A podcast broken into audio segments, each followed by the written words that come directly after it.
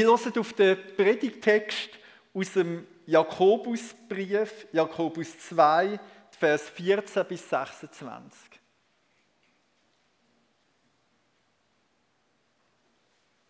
Jakobus 2, 14 bis 26.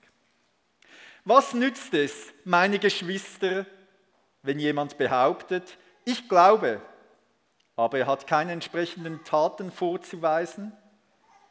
Kann der Glaube als solche ihn retten?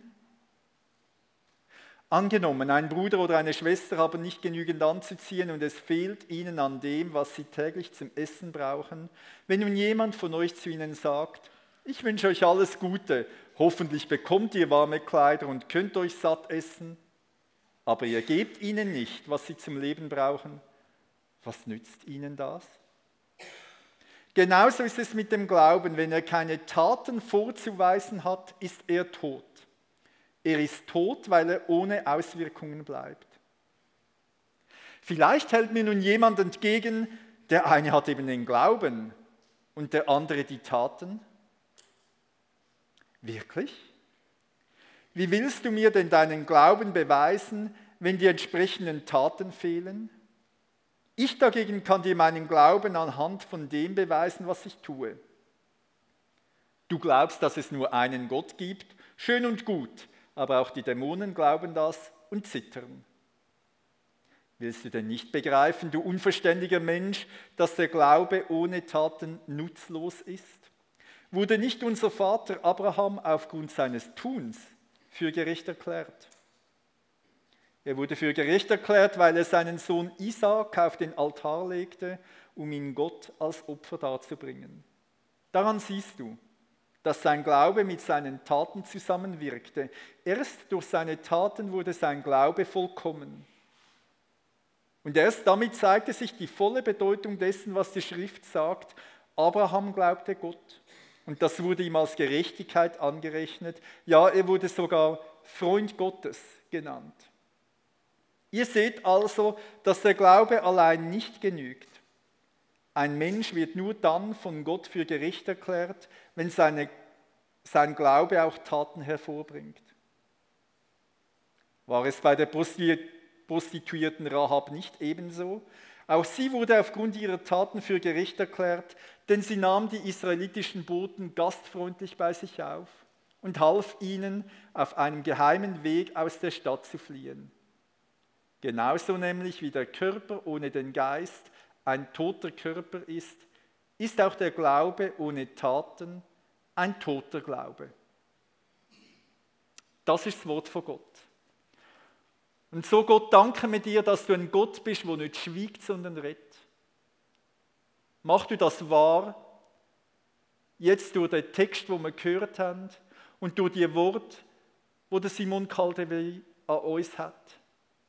Lass uns in seinem Wort deine Stimme hören. Weck uns dort auf, wo es nötig ist. Richte unseren Sinn auf dich ein, damit wir parat sind für das, was du uns möchtest mitgeben. Amen. Und so, Simon, bist gesegnet für die Predigt.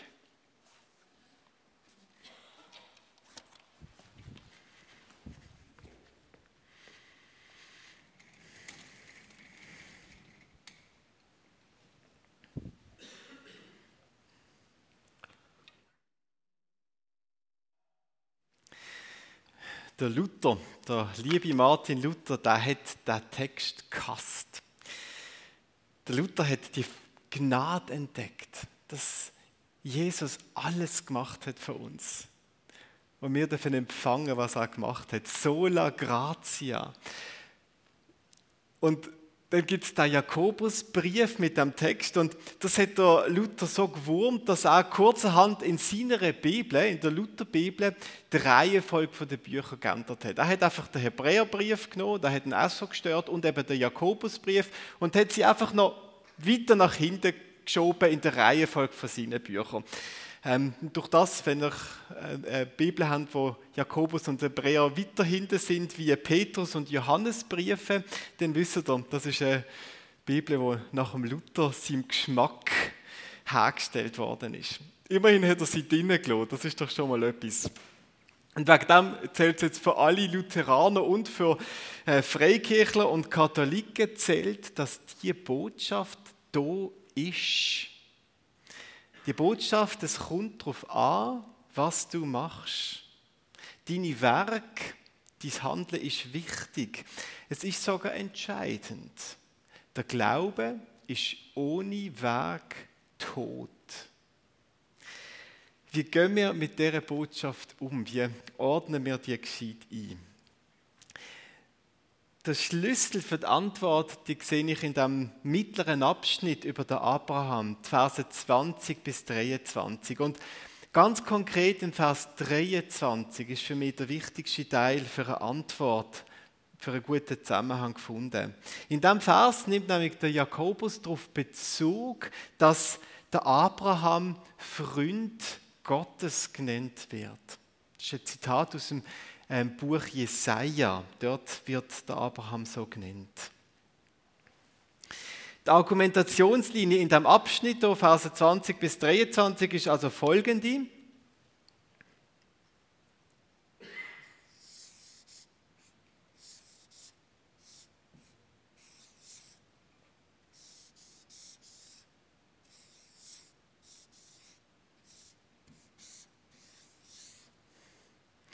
Gute Weg, das ist eigentlich das Gleiche wie Glauben.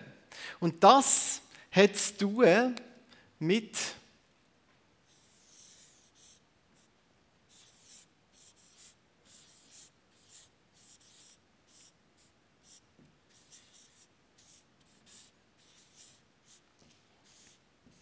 mit unserer Gerechtigkeit, ob wir vor Gott gerecht sind. Und das hat zu tun mit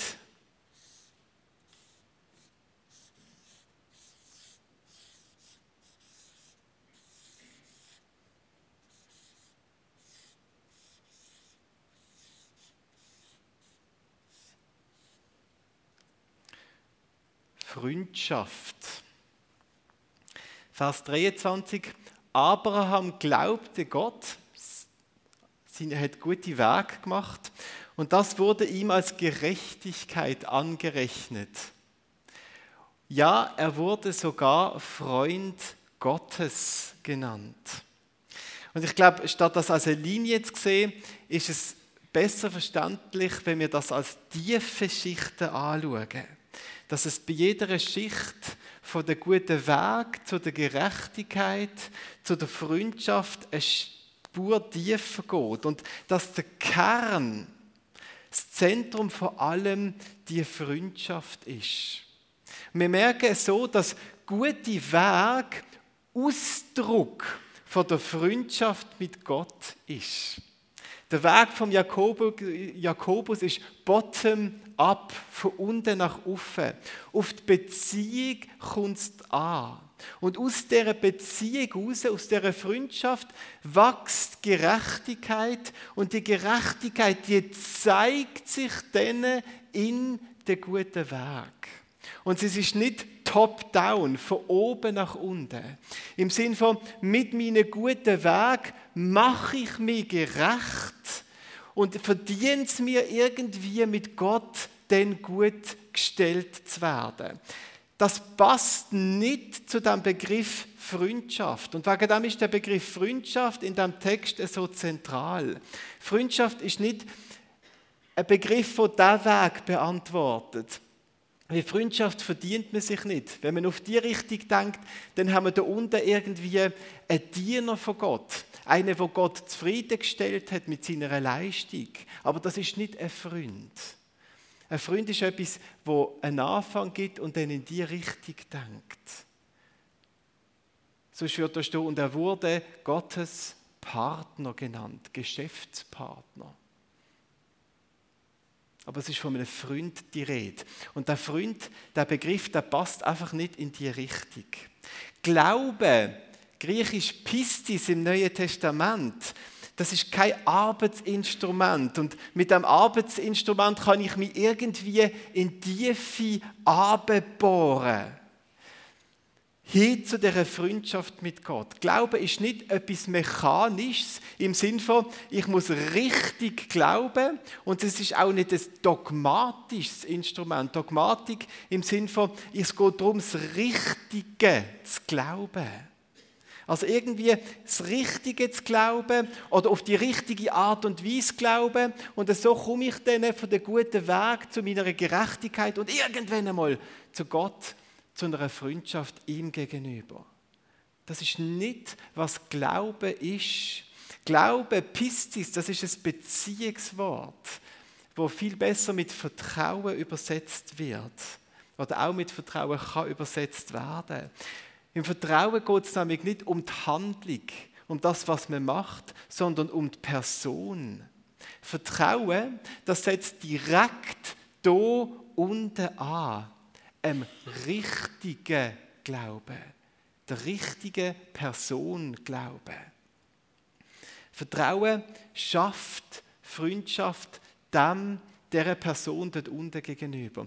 Und die Beziehung, die Freundschaft mit Gott, das ist denn das Feuer, wo so, das habe ich versucht darzustellen, im Inneren von der Erde brennt und dann durchbricht und zu unserer Gerechtigkeit führt und dann erumpiert an die Luft, an die Oberfläche in unseren guten Weg, in dem innen sichtbar wird. Beziehung, Freundschaft mit Gott, wo in uns ein Feuer ist, wo uns durchdringt mit, mit Wärme und mit Leidenschaft und wo Lebensbedingungen an der Oberfläche in unserem sichtbaren Leben schafft und dort einen Unterschied macht. Bei gutem Weg geht es also um Freundschaft mit Gott. Und das führt uns jetzt zum eigentlichen Thema vom Jakobus, nämlich, dass es gute Weg braucht, als Ausdruck von der Beziehung. Es braucht die Daten. Die sind nicht ein zusätzliches Add-on oder etwas, das auch sein darf Weil ohne gute Weg, ohne unsere Daten gibt es keine Beziehung. Eine Beziehung ist etwas, was zwischen zwei Menschen passiert. Und wegen dem ist ein gutes Weg etwas, was notwendig ist für Beziehung. Daten, gute Wege sind Substanz von einer Beziehung. Wenn jemand keine Tat, keinen Weg vollbringt, dann gibt es keine Beziehung. Ein Wort dir gegenüber ist eine Tat. Wenn ich dir etwas sage und etwas mache für dich, dann ist das eine Tat. Und erst indem ich das mache, entsteht Beziehung. Und entsprechend ist ein Mensch ohne gute Weg isoliert. Ein Mensch ohne guten Weg ist für sich allein.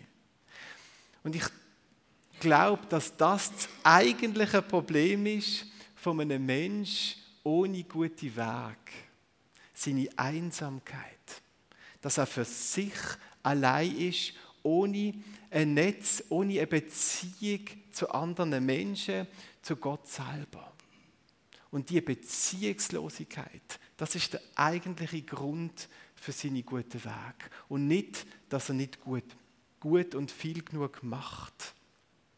Ich weiß nicht, ob euch das auffällt, aber es ist etwas vom Schlimmsten, wo einem ein Mensch kann antun kann. Einen mit Gleichgültigkeit zu behandeln. Wenn man vom anderen nur Distanzierung und der kalte Rücken zu spüren bekommt. Wenn ich von jemandem merke, der interessiert sich nicht für mich, dann bin ich gleichgültig. Von so jemandem distanziert man sich, man zieht sich zurück. Und der Graben wird größer und Isolation von den beiden nimmt zu. Wenn wir dort Freundschaft haben, dann haben wir am Ende vom anderen Spektrum die Gleichgültigkeit und nicht die Feindschaft. Die Feindschaft ist irgendwo da in der Mitte. Aber es ist fast noch besser wie die Gleichgültigkeit, wo jemand nichts mit einem möchte zu tun haben. Möchte jetzt mit euch die anderen drei Beispiele aus dem Bibeltext mit euch anschauen und das Verständnis also mit den anderen Beispielen aus dem Text in Zusammenhang bringen. Das erste Beispiel, das sind Verse 15 bis 16. Angenommen, ein Bruder oder eine Schwester haben nicht genügend anzuziehen und es fehlt ihnen an dem, was sie täglich zum Essen brauchen. Wenn nun jemand von euch zu ihnen sagt, ich wünsche euch alles Gute, hoffentlich bekommt ihr warme Kleider und könnt euch satt essen, aber ihr gebt ihnen nicht, was sie zum Leben brauchen, was nützt ihnen das? Man also folgende Situation, jemand braucht Hilfe, ganz konkret, ganz konkrete Nothilfe, Essen und Kleidung. Und wir haben jetzt zwei Möglichkeiten. Du kannst nicht helfen. Logischerweise ist dem anderen dann nicht geholfen. Das ist nicht gut. Aber vor allem bleiben ihr beide, der andere und du, in der Isolation. Ihr bleibt allein, ohne Begegnung, ohne Beziehung, ohne Kontakt zu dem anderen Mensch. Jeder bleibt für sich. Oder du kannst helfen und dann ist dem anderen geholfen. Das ist mal das Allerwichtigste. Das nützt ihm etwas. Und vor allem ist dann deine Hilfe, das Weg der Person gegenüber, ein Anfang von einer Beziehung, wo mit der Zeit und mit Wiederholung zu einer Freundschaft kann werden. Jede jedes gute Werk der Person gegenüber ist wie ein Band, wo zwischen dir und dem anderen geknüpft wird und gespannt wird. Und so befreit das Ausstrecken, das gute Werk, dich selber aus der Isolation. Die Einsamkeit, das ist eine der Volkskrankheiten unserer Zeit.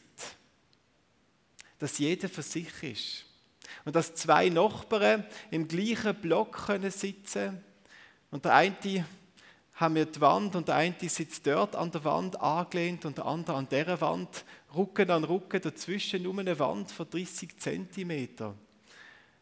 Und die beiden Menschen bleiben für sich, weil beide darauf warten, dass der andere doch sollte. Dass ich arm bin, dass ich wenig habe, dass ich empfohlen muss, damit ich überhaupt kann. Und der Text zeigt uns der Weg aus der Isolation, der Weg aus der Einsamkeit, der führt raus, wenn ich etwas Gutes mache, jemand anderem. Weil dort fängt die Beziehung an. Dort knüpfe ich ein Band zwischen mir und dem anderen. Und da verlebe, wie ich heil wird von meiner Einsamkeit. Aber erst ab dem Moment, wo ich meine Empfängermentalität, mein Warten darauf, dass doch endlich der andere etwas macht, dort, wo ich das ablege und sage, jetzt bin ich gefragt. Ist übrigens noch spannend, der Jakobus ist überhaupt nicht interessiert an dem Motiv von dem, wo hilft. Das ist ihm völlig wurscht, was genau der andere antreibt und motiviert. Wir helfen ja oft aus falschen Motiven raus. Wir helfen oft, damit wir, also oft eigentlich nur, weil es uns um die erste Geschichte geht, oder? Wir wollen irgendwie unser schlechtes Gewissen beruhigen. Wir wollen uns selber rechtfertigen, oder? Wir wollen Anerkennung bekommen. Wir wollen besser dastehen von den anderen Leuten. Und wir machen die guten Weg oft, um irgendwie an die Schicht anzukommen, um besser dort zu stehen, am liebsten sogar vor Gott selber, aber zumindest an den anderen Menschen. Und so sind unsere Motive zum Helfen oft sehr zweifelhaft. Aber der Jakobus interessiert sich überhaupt nicht für das. Er sagt, hilf. Es kommt nicht auf deine Motive drauf an. Es kommt darauf an, dass es dem anderen nützt. Also hilf vielleicht sogar zähneknirschend, weil die Hilfe, die du gibst, ist ein Weg, der ihn und dich aus der Isolation herausführt, weil er Beziehung schafft. Und wer weiß, vielleicht mit der Zeit sogar eine Freundschaft. Dort, wo du Gutes tust, wird das passieren. Und ich glaube auch, dass es egal ist, welche Weg du genau wählst oder wie gut du das machst. Aber das, was du deinem Nächsten gegenüber machst, das ist auch ein Spiegel davon, wie du zu Gott selber stehst. Wenn wir die Bibel als Ganzes anschauen, merken wir, Gott und der Nächste, Gott und der andere Mensch, das lässt sich nicht trennen. So wie wir mit Menschen umgehen, so stehen wir zu Gott. Letztlich ist ein Ausdruck, wenn wir uns isolieren von anderen Menschen, ein Ausdruck von unserer Isolation mit Gott. Und das ist das, was unsere Verlorenheit zeigt. Nicht, dass wir nicht gut umgehen mit ihnen, sondern dass das zeigt, dass wir eigentlich mit Gott nichts am Hut haben, wie Gott und der Mensch das Gleiche ist. Und das ist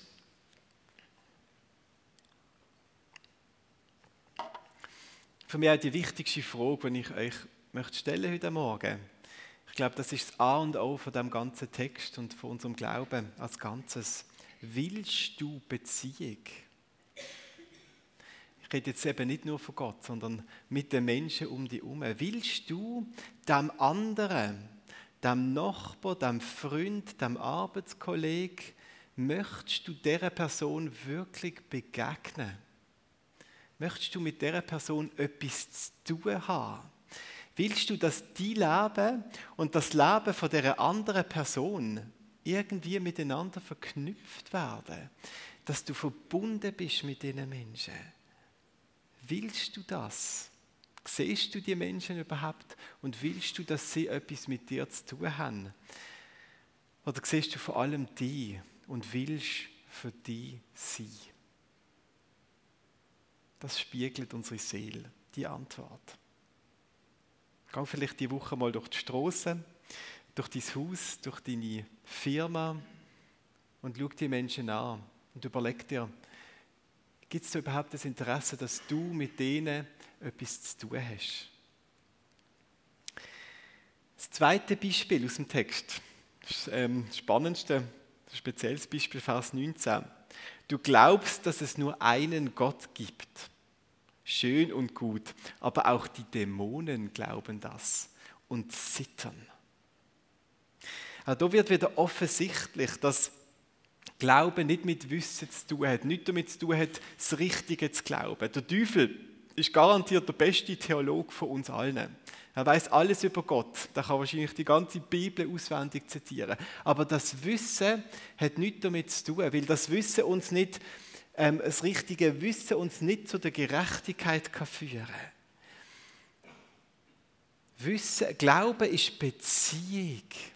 Und Dämonen sind per Definition als Ausdruck Wesen, die von Gott abgewendet sind, die isoliert sind vom Guten. Wenn wir das Neue Testament lesen, gibt es diverse Begegnungen mit Jesus und den Dämonen. Und Oft endet das mit dem Ausruf wie aus dem Markus-Evangelium, wo einer von den Dämonen Jesus zuruft: Was habe ich mit dir zu schaffen, Jesus, Sohn Gottes des Höchsten? Was habe ich mit dir zu schaffen? Grundhaltung der Dämonen, Beziehungslosigkeit. Bleib du in deiner Welt und ich in meiner Welt. Ich anerkenne vielleicht und glaube, dass du Gott bist, dass du allmächtig bist, dass du die Welt im Griff hast, dass du uns wirst richten eines Tages, aber lass mich in Ruhe. Mit dir will ich nichts zu tun haben. Isolation, Beziehungslosigkeit, das ist die Haltung der Dämonen und ist das, was das Gegenteil ist, was Glauben ist, nämlich Beziehung, ausdruckt in dem, was wir machen, in unserem guten Weg. Und das dritte Beispiel, Vers 25. War es bei der Prostituierten Rahab nicht ebenso? Auch sie wurde aufgrund ihrer Taten für gerecht erklärt, denn sie nahm die israelitischen Boten gastfreundlich bei sich auf und half ihnen, auf einem geheimen Weg aus der Stadt zu fliehen. Was macht Rahab?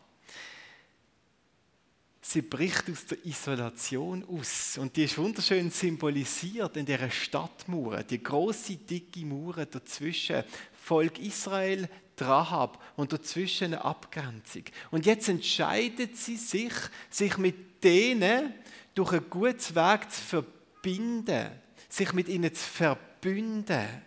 Und das, was sie da macht, das ist nicht eine Tat von der Leistung, wo sie sich etwas verdient, sondern die Hilfe, die sie den israelitischen Spionen gibt, ist ein Ausdruck von ihrer Verbundenheit, von ihrer Freundschaft mit dem Volk dort außen.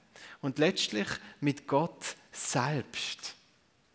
Wenn ihr die Geschichte nachlesen im Josua-Buch, dann merkt ihr, dass sie Gerüchte gehört hat innerhalb von dieser Stadt über den Gott und über die Stärke von dem Gott und von dem Volk. Und dort entschließt sie sich, wo sie das hört, dem Gott zu vertrauen und alles auf die Karte zu setzen. Und da entsteht Freundschaft, Beziehung mit dem Gott. Und die Freundschaft, die wird jetzt zu einem inneren Feuer, wo in ihr lodert und dann explodiert am Schluss in dem guten Weg, in dem Handeln von der Hilfe an den Spionen, wo sie ihr eigenes Leben dafür riskiert. Aber das kommt von der unten rauf. So wächst das. Und wenn wir die Geschichte weiter anschauen, das Matthäus-Evangelium lesen, merken wir, dass sie aus Gottes Perspektive jetzt dazugehört. Dass sie Teil ist vom Stammbaum von Jesus. Und dass sie durch das reingenommen ist in die Geschichte, wo Menschen gerecht werden, weil sie Beziehung, weil sie Freundschaft mit Gott geschlossen haben. Rahab ist eine davon sichtbar geworden in dem, was sie gemacht hat. Und jetzt ist es Zeit äh, für ein Wort zum Muttertag. Der Stefan hat auch schon etwas gesagt, aber ich will mit dem anschließen, weil es gut zu dem Thema dazu passt. Wer von euch kennt eine Mutter ohne Kinder? Also, die auch nie Kinder hat? Das geht nicht. Mutter ist per Definition ein Beziehungsbegriff. Mutter ist etwas, was mit Beziehung zu tun hat. Mutter ist man nie allein. Frau ist man allein. Mutter ist man in dem Moment, wo es Gegenüber entsteht. Dort wird man Mutter. Die Mutter will jetzt äh, aus der Freundschaft, aus der innigsten Beziehung zu ihrem Kind gegenüber, die Liebe, die sie dem dem freundschaftlich, beziehungsmäßig gegenüberstehenden Wesen, ihrem eigenen Kind, will sie zeigen, was die Freundschaft ist. Und das will sie spürbar und erfahrbar machen. Und das bricht auf und zeigt sich in dem unendlich viele und großartige, wo Mütter für ihre Kinder machen. Es ist ein Ausdruck von Freundschaft. All das, was eine Mutter investiert, Tag und Nacht, über Jahre und Jahrzehnte hinweg, ist ein Ausbrechen von dem Feuer von Beziehung. Und das ist sicher nicht etwas anderes. Nämlich, dass eine Mutter denkt, technisch gesehen, was muss ich machen, damit ich das gut genug mache, damit ich gerecht und gut vor den anderen Menschen da stand. Wie kann ich das äh, gut genug machen, damit ich Mutter genannt werden? Oder ich, ich habe jetzt die, die Verse und jetzt muss ich etwas Bestimmtes machen, damit ich am Schluss von dem ganzen Prozess Mutter genannt wird. Das ist nicht, was Mutterschaft ist, sondern ich werde Mutter genannt. Und das zeigt sich in diesen Weg. Und nicht, ich muss überlegen, wie kann ich mir es verdienen, Mutter genannt zu werden. Mutter ist sehr Beziehung, was sich zeigt in dem Guten, was wir machen. Wegen dem, liebe Mütter, es geht nicht, auch nicht nur darum, was ihr, wie gut ihr das macht, eure Mutterschaft, wie gut eure Wege sind, sondern es geht darum, dass ihr das gemacht habt, dass ihr Mutter geworden sind und euch jetzt Freunde, Freundinnen von einem, zwei, drei oder mehr Kindern nennt. Es sind nicht eure Taten, die euch zur Mutter machen, sondern als Mutter werdet ihr tätig aus dem Feuer von der Freundschaft raus. Und wegen dem möchte ich euch auch freisprechen, liebe Mütter, von dem Druck, gute Mütter müssen sein. Es geht nicht darum, dass ihr euch das verdient, dürfen Mütter genannt zu werden dass ihr das möglichst gut machen müsst, bis ihr den Titel in eines Tages verliehen bekommt. Ihr habt das, ihr seid das. Und das Wichtigste und das Zentralste, was ihr für eure Kinder haben könnt machen, ist, dass ihr Mutter geworden sind, dass ihr Beziehung geschlossen habt zu euren Kindern. Und wenn ihr dann da oben versagt, bei euren guten Werk und durch das eine oder andere schlechte Weg einschleicht, und das wird ja passieren, dann ändert er nichts dran an dem, was dort unten ist. Da unten ist nämlich auch das, was eure Kinder zu 99,9% brauchen. Sie brauchen nicht eure gute Mutterleistung, sondern sie brauchen eure Freundschaft. Wir wollen es hier oben gut machen. Das ist wohl ein bisschen unsere Krankheit. Ich sage jetzt mir, weil es der Vater wohl auch so geht. Aber das, was Kinder brauchen, ist das, das dort unten. Beziehung, Freundschaft. Und ich glaube, dass das eine große Gefahr ist von unserer Gesellschaft und von unserer Zeit, dass Mütter das Gefühl haben, sie versagen da oben und sie sind nicht so gute Mütter, wie sie sollten sein oder könnten sein. Und dass sie dann eine fatale Schlussfolgerung ziehen, nämlich dass sie sich mehr und mehr aus der Freundschaft zurückziehen. Dass sie sich isolieren von ihren eigenen Kindern und stattdessen einen anderen Fokus wählen. Ihre Karriere, ihren Erfolg, ihr Hobby. Und die Kinder wie aus dem, aus dem Radius rausrücken und Isolation anfängt. Aber das brauchen sie, egal wie gut oder vollkommen sich das zeigt. Also ist natürlich super, wenn sich das auch gut zeigt, mit guter Erziehung, aber entscheidend ist das dort unten. Und entscheidend ist, dass, wir, dass ihr Mütter das bleibt, in Verbindung und ausgerichtet auf eure eigenen Kinder. Und er hat sich dazu entschieden, als er Mutter geworden sind, und das wollen wir würdigen, noch hat er auch mit diesen Blumen, die ihr mit, mit auf den Weg bekommen. Ich möchte eine letzte Frage stellen. Was ist das gute Werk vom Abraham, wo uns der Jakobus so vorbildhaft und beispielhaft vorführt und sagt, das ist symptomatisch das gute Werk. Nehmt euch das zum Vorbild. Das, was der Abraham zum Freund Gottes gemacht hat. Es war, dass er seinen Sohn Isaac hat töten wollte. Und jetzt müssen wir die Frage stellen, wie kann es sein, dass ein Mord an einem geliebten Mensch ein gutes Werk kann sein Und vor allem, wie kann Gott gut sein, wenn er von einem Mensch etwas derart Böses fordert? Ich habe das als Beispiel in dem Text stehen, von einem guten Weg. Ich möchte dazu drei kurze Gedanken mitgeben.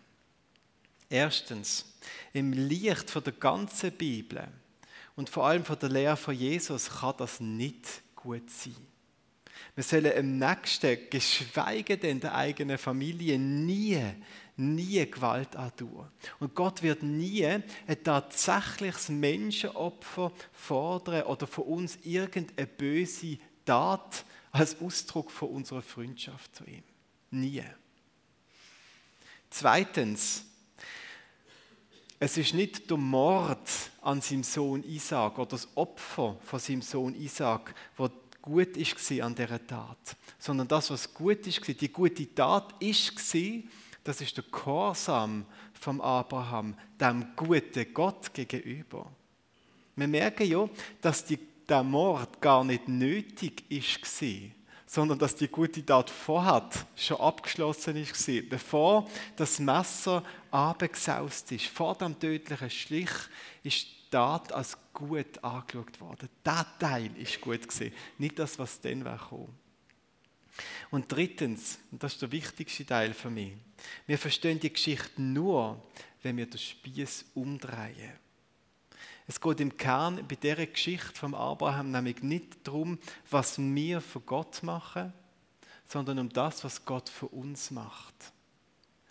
Und die Geschichte vom Abraham und seinem Sohn Isaac ist ein prophetisches Bild auf das, was Gott mit seinem Sohn Jesus für uns gemacht hat.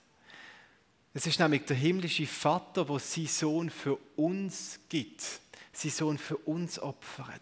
Das ist Gottes gute Tat für die Welt und eine Tat, die er macht, um wieder Freundschaft mit uns herzustellen. Unsere Geschichte heißt, wir Menschen isolieren uns von Gott. Wir wenden uns ab. Wir verzichten auf die Freundschaft mit Gott. Wir sagen, Gott, was habe ich mit dir zu schaffen? Ich will mein Leben leben.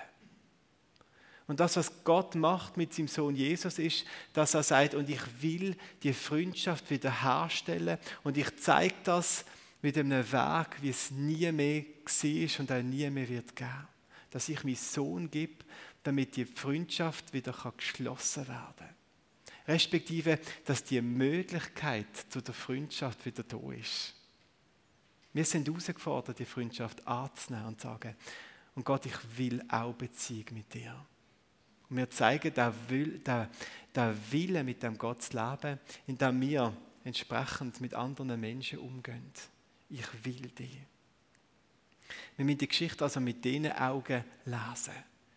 Wegkommen von dem Ausruf, was, das soll ich für dich machen?